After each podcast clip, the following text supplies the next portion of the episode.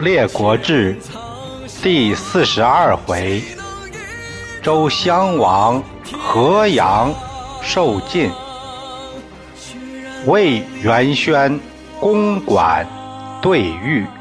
第一节成功归位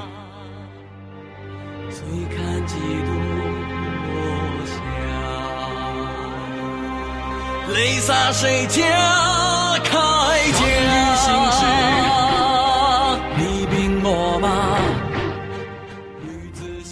上回说到魏成功得到密探回报，说苏武已经以魏军的身份参加了会盟，这让他怒火中烧，完全可以认定。苏武有了篡逆之心，他拔出佩剑，不由圆角分辨，右手就这么一挥，再看圆角，人头落地了，圆角就这样没命了。圆角的从人逃回魏国，报告给元轩。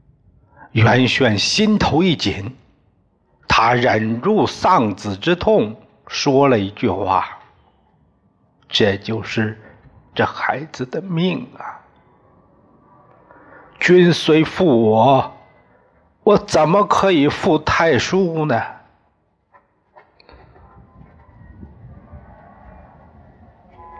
司马蛮劝袁轩。主公既然对您不信任，您就该避嫌，何不辞职呢？这样也可以表明您的心迹呀。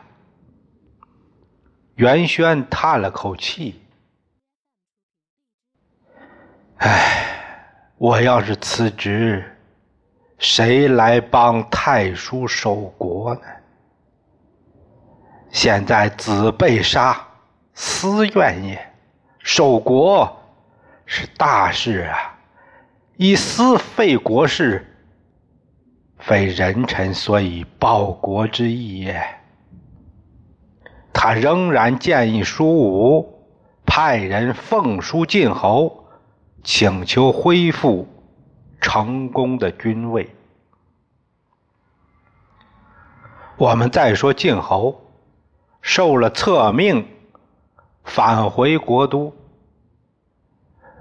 虎贲世人前呼后拥，王室赐予的公使也奉为神物一般，招摇过市。回到都邑那天，百姓扶老携幼，争睹威仪，单四虎将共迎诗旅，叹声啧啧，都夸。无主英雄，我想可能也有专门组织的欢迎队伍，一路喜色欢腾，都感叹晋家兴旺。这正是汉奸夫斩文侯胥，攘楚重修桓伯勋。十九年前，刘洛克一朝升驾。上青云，晋文公临朝受贺，论功行赏，以胡衍为首功，先轸次之。诸将都不理解了，城濮之役设齐破楚，皆先轸之功，现在却是胡衍首功，这怎么回事呢？何也？文公说：“城濮之役，先轸讲的是必战楚，勿失敌；胡衍定的基调是必避楚，勿失信。胜败一时之功，但以以信守国，则是战略眼光。所以一时之功，怎么能抵得上万世之力呢？”正因为这个因素，胡衍第一功。大家一听，服了。没人家胡延站得高啊！胡延把二十多年前的荀息殉难的事儿提出来啊，请求为荀息昭雪。他终节可嘉，应该让他的后人也出来效力，以激励陈杰。这就是荀息好榜样，树立先进典型，大家向他学习。完公准奏，于是把荀息的儿子荀林甫拜为大夫。周之乔在家里边还照顾妻子呢。听说晋侯回来了，他赶紧去半道相迎。文公很生气：“我让你给造船呢，你倒好，回家来了。你也太不把军令当回事儿了，给我押起来。”于是直接给装入了囚车。刑赏完毕，关于处置周志桥的事儿，他就问司马赵崔该当何罪。挡住！周志桥赶紧解释自己为什么回来，老婆病了，没人照顾，请求宽恕。王公说：“弑君者不顾其身，况妻子乎？”啊！为君王，连自己性命都可以不要，老婆算什么呢？喝命斩首示众。文公这次出征，连杀三位大将。第一次斩了颠杰，第二次斩了启蛮，第第三次，也就是这次，斩了周之乔。这三个。都是有名的宿将，违令必诛，全部清流，哪个也不宽恕，所以三军畏服，都怕了。诸将没有再敢踩红线的，别心存侥幸，谁都不灵。这就是赏罚不明，百事不成。赏罚若明，四方可行。这也是文公所以能博诸侯的成功之道。文公与先轸一些人在商议，想扩军。哎，但是当时天子是六军，按这个规制制度是六军，天子是六军，你一个侯。不能明摆着超限呢，这怎么办呢？好办，咱们还是三军，但在这个基础上又添了三行，就是和日本把航母硬说成驱逐舰一样，混淆视听，就说是驱逐舰，其实是航母。荀林甫。为中行大夫，先灭屠基为左右行大夫，前后三军三行，实际上就是六军，但要避嫌。由此晋兵多将广，称雄天下。这一天，文公正在办公呢，和胡衍商讨曹魏的事儿。近臣来报说，魏国有书信来了。王公说：“哎，一定是那树武又给他哥求情来了。”他打开书信，只见信中写道：“君侯不敏为之社稷，许复故君，举国臣民，先引领以望高义，为君侯早图之。”这回晋侯让人家魏给将了一军，您不是守信吗？您可是答应我们了，说恢复呃魏故君位。现在我们的国民正在那翘首以盼呢，您早点做决定吧。陈穆公也派使者来晋，代魏政求情，说他们都有了悔罪自新之意。文公也没什么说的了，各个回书都写了回信，允许复归故国，传谕西不阳不要领兵阻拦。舒武接到晋侯宽氏的信，马上想把这好消息告诉给哥哥，即发车骑入陈，往迎魏侯。陈穆公也遣人劝驾，意思是在我们臣的斡旋下，嗯，您的确解放了。公子传权。那心慌了，他对魏成功说：“太叔当政这么久了，大家这心都归附他了，邻国又都出面，这什么意思啊？别是里面有套吧？不能轻信。”魏侯他也说：“哎呀，这事儿我也是犯嘀咕啊。”寡人亦虑之。为安全起见，他派宁玉先到楚丘以探实信儿。宁玉没办法，自己说什么也不好使啊，只好奉命来到国都，正遇上舒武在朝中议政。宁玉入朝，望见舒武在殿堂的东侧。设立了自己的办公位置，西向而坐。一看见宁玉来了，赶紧起身相迎，非常恭敬。啊，叙礼甚恭。宁玉装着不明白：“太叔设位而不御政，何以为观瞻也？”那你也。不方便和大家交流啊！这正位应该是我哥哥的，我就是在旁边还感到历历不自安，敢居正乎？更别说居正了。与今日方见太叔之心意，我今天算是真正知道您是什么样的人了。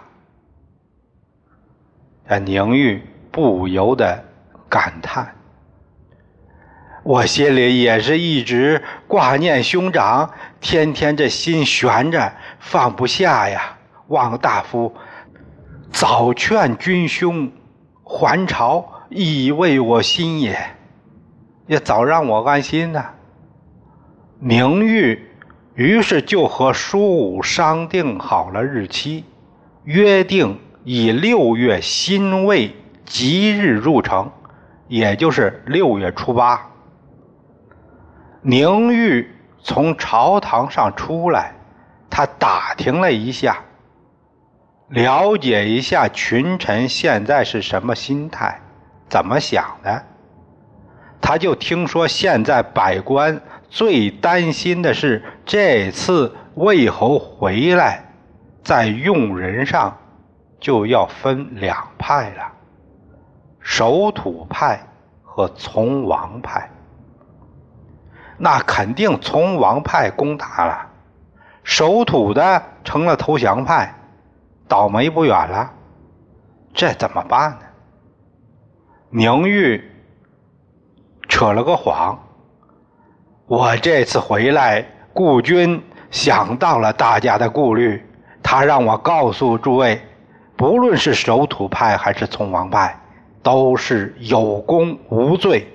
要是你们不信，那咱们可以歃血立誓。大伙一听，那要是能盟誓，还有什么顾虑呢？肯定是真的了。宁玉在仪式上，他对天设誓：行者为主，居者守国，若内若外各悬其利。君臣和谐，共保社稷。倘有相欺，明神失机。要是欺骗大伙愿接受圣明的神的惩罚，把我粉身碎骨。大家都一块石头落了地了。哎呀，人家宁子真是没骗咱们呐！宁玉为了政局安定，他有什么不敢赌呢？什么毒誓不敢发呢？只要对魏国好。苏武又遣大夫常臧专守国门，吩咐：要是南边有人来，不分早晚，立刻放入。宁玉回复魏侯说：“苏武可是真心奉迎，并无歹意。”魏侯这回也放心了。在一边的传犬啊，有点急眼了。他这边的一切谎言都要穿帮了，那自己还活得了吗？于是他又说。就是太叔和宁大夫约好日期，那也不能确定这里边没有阴谋啊！主公，您不如给他来个出其不意，提前归国。弑君的教训表明，一切还是谨慎一些为好。魏侯就采信了传犬的建议。马上启程。传犬自告奋勇，愿当前驱。啊，说是以防不测。魏侯点头。还是传犬想的周到啊。宁玉说：“臣已与国人定好日子了。主公，您要是突然在魏城现身，那国人都会不安了。”宁玉。你阻拦主公早入城，什么意思？传权大声质问。宁玉也不敢再说话了，啊，只好说：“主公，您要是马上走，那我先行一步，让臣民知道一下，省得他们想多了，以安上下之心。”宁爱卿，你就跟国人说。我之所以要提前来，主要是想早一天和大家见面。哎呀，我也想他们呐，没别的意思。就魏侯这话，魏侯自己信吗？宁玉匆忙走了，传犬说：“看宁玉那慌张劲儿，心里有鬼吧？”主公，咱们不能等，快走，晚了可能生变呐！让传犬这样一说，事态相当严重了。魏侯催促司机：“给我快点儿，再快点儿！”宁玉先到了国门，常藏一问是魏侯派来的，马上让进来了。宁玉第一句话就是“军机至矣”，主公马上到了。常藏也蒙圈了啊！先前不是约好的初八吗？这这才初五啊！为什么这么快呢？何速也？这样，您先入城报信儿，我我去迎接。好，宁玉一转身，这时候。传犬的前驱就到了，魏侯就在后面。常藏赶紧整顿车从，啊，前去迎接。传犬已经入城去了，在城里的舒武刚亲自督促保洁员把这宫室又重新打扫一遍，搞得自己那一头灰。他就在这厅中洗个头，就听宁玉说：“主公到了。”树武听说哥哥回来了，窃惊窃喜。哎，怎么提前来了？他也高兴，马上见到兄长了。你看，你看我这还湿着头呢。他正要问，这怎么提前来了呢？就听着前驱车马之声，他认为是魏侯到了呢，心里乐开了花。头发没干，也来不及挽机，他一手握发。赶忙小跑着出来，正好撞上传犬。传犬就害怕舒武兄弟相逢，到时候就真穿帮了。远远望见舒武跑来，他弯弓搭箭，嗖的一声，一支利箭向舒武的胸窝。射来。